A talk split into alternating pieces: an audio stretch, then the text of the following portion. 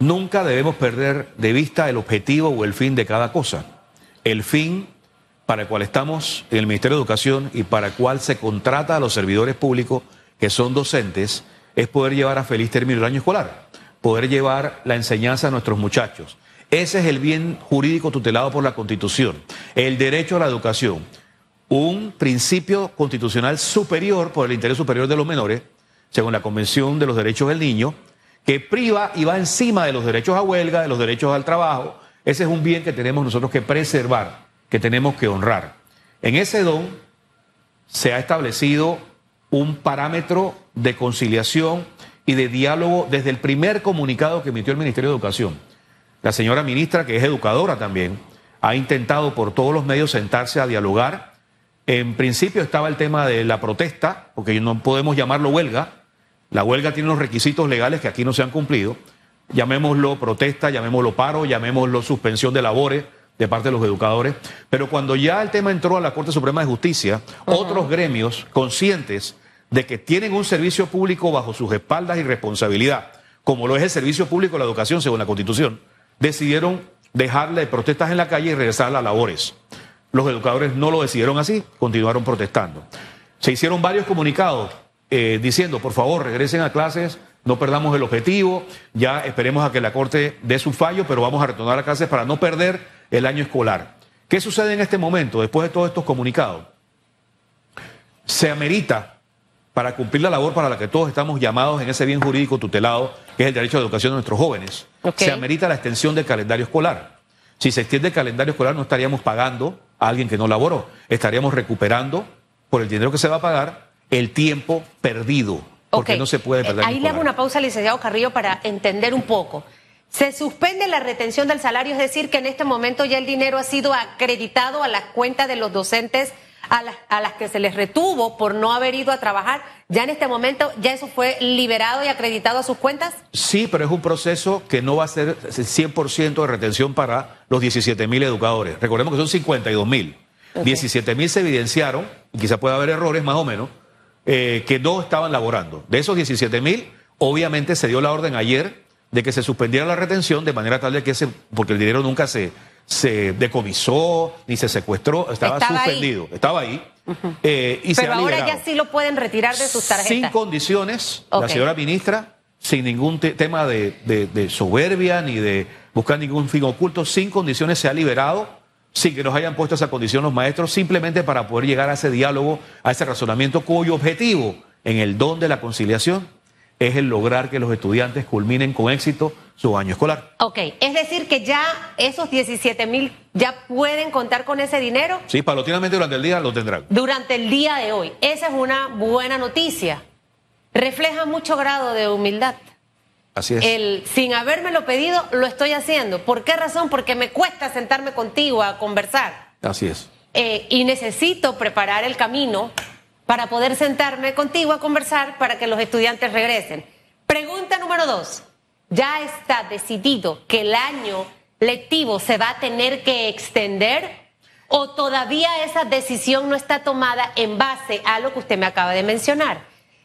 Ya eh, liberé el dinero de las cuentas de los 17 mil docentes que no fueron a trabajar por estar en los cierres eh, ahora tienes el dinero ahí, aunque no hayas trabajado, puede recuperarse de aquí a diciembre los días perdidos durante el mes de noviembre o va a necesitar extenderse y si esa decisión ya está oficialmente tomada. No se puede tomar oficialmente porque es una propuesta que se va a hacer el día de hoy. Consideramos que los maestros, los profesores, los docentes son personas inteligentes, son personas conscientes, han demostrado una fuerza a nivel nacional, han demostrado su coherencia, su coerción para unificarse por un, por una, por una, por un objetivo que era protestar y hacerse, hacerse sentir. Lo han hecho.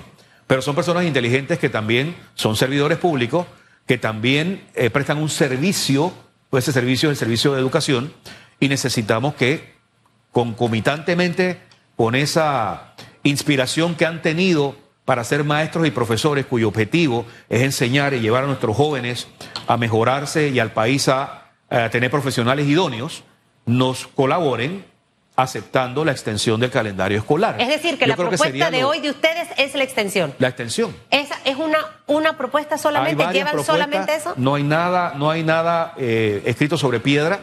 La ministra ha demostrado ser una persona conciliadora, tolerante, eh, humilde, que ha intentado de, por todos los medios cumplir con el objetivo de culminar el año escolar. ¿Hasta cuándo se extendería esa propuesta que, que comprende?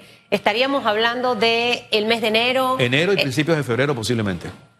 Enero y principios de febrero. Es decir, que tocaríamos las vacaciones, en teoría, de los docentes. Así es, así es. Entonces ahí hay una ¿Qué situación. pasaría si los maestros no aceptan, licenciado Carrillo? El trabajar durante sus vacaciones, a pesar de que no trabajaron en noviembre, para poder recuperar el año 2023. Mire, la, comunidad educativa se conforma por docentes, eh, estudiantes, padres de familia, el director de la escuela y la sociedad civil del área. Estamos hablando de que hay 52 mil docentes, de los cuales 17 mil estaban en el tema de paro. Hay 850 mil estudiantes. ¿ok? Eso quiere decir que cada docente en paro tuvo 49 víctimas. Los estudiantes son víctimas, recordemos esto. Y hay 1.600.000 padres de familia que no están de acuerdo con que no se llegue a una negociación cuyo objetivo sea recuperar contenidos y llevar a nuestros hijos al feliz término de su año escolar. Entonces estamos hablando de una minoría, porque no el 100% de docentes estaba en un paro de labores. Claro. Que- entonces, hay 17 mil o quizás menos docentes que sí estaban en el paro. Y pudieran, que son y- inteligentes, y que han pudieran demostrado fuerza. extender el año escolar sin contar, eh, poniendo el escenario de que no acepten la propuesta estos 17 mil. Tendríamos que evaluar la situación. Hay muchos docentes que son eh, temporales, que les encantaría entrar a trabajar en el Ministerio de Educación, Hágalo. pero ese no es un tema. El tema para nosotros es que los que están nos sentemos y lleguemos a un acuerdo, porque no veo la situación de por qué no. Si se dio una protesta, eh, eh, po- ¿por qué establecer criterios sobre piedra? Si tenemos que todos que deponer intereses para lograr el objetivo. Entonces yo no creo que el ministerio llegue a eso, porque no creo que los docentes se cierren a un punto que no muestren su inteligencia y su capacidad de humildad. Y se les pide en este momento, con ese don, don que Dios le dio a ellos para educar, porque si están ahí es porque tienen un don. El objetivo de estar ahí no es ser gremialistas ni cerrar calles. El objetivo de los docentes es llevar a estos muchachos a culminar el año escolar. Entonces, si tienen ese don de la docencia y de la inteligencia, yo creo que ellos tendrían que sentarse a negociar para poder ceder. Y esto no se trata de, de negociar un finiquito, porque el finiquito es de una huelga. Esto no ha sido una huelga. Han insistido mucho en ese aspecto de, de negociar el finiquito. Y lo que alguien me decía hace un rato, vamos a, suponer que acepten la propuesta de Meduca hoy y se extiende el año el, el lectivo escolar hasta la primera semana de febrero del 2024. Es decir, que se correría, también para que eso me lo responda, el inicio del año escolar 2024 o estaría casi pe- pegadito. Pegadito. Y segundo, que dicen, estamos en periodo electoral, Susana Elizabeth Castillo.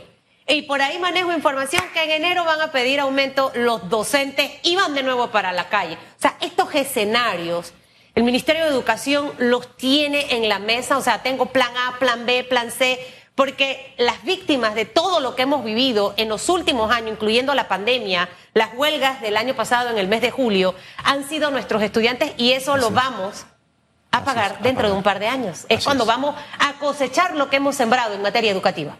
Mira, la conciencia es importante y la empatía hacia esos estudiantes. Por eso repito que son víctimas, son víctimas de violación directa a su derecho a la educación. Está bien, hay un bien jurídico que tutela la Constitución, que es el derecho a la protesta, a la manifestación, a la huelga cuando sea el caso, el derecho al trabajo, pero también está el derecho superior del interés superior de los menores de edad de estos muchachos.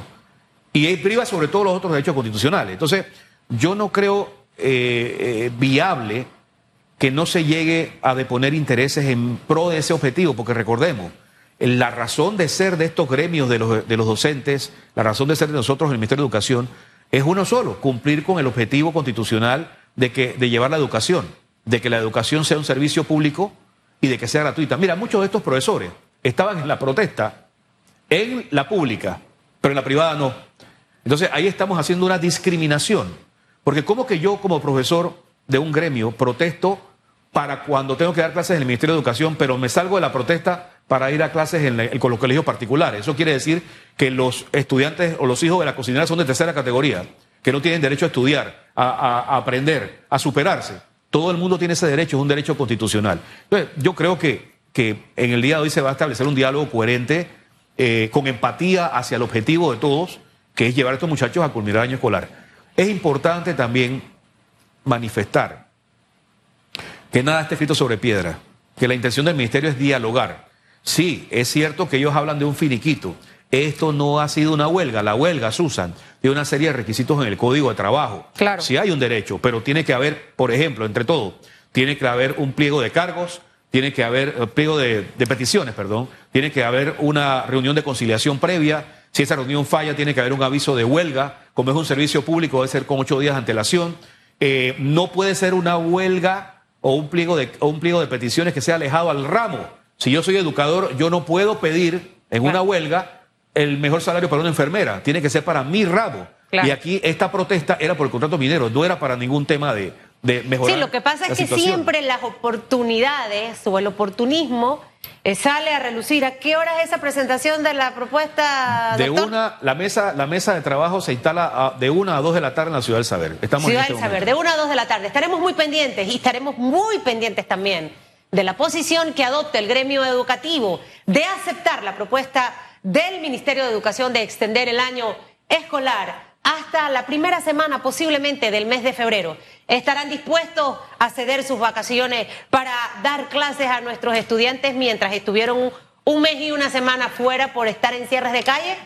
Ahí veremos la capacidad de esa negociación y, de, y de conciliar y de ser humilde ante una necesidad tan vital como es la educación en Panamá. Gracias, licenciado Carrillo, que le vaya bien. Hacemos una pausa. El señor Zacata viene togado, togado porque hoy, hoy es cosa guapa.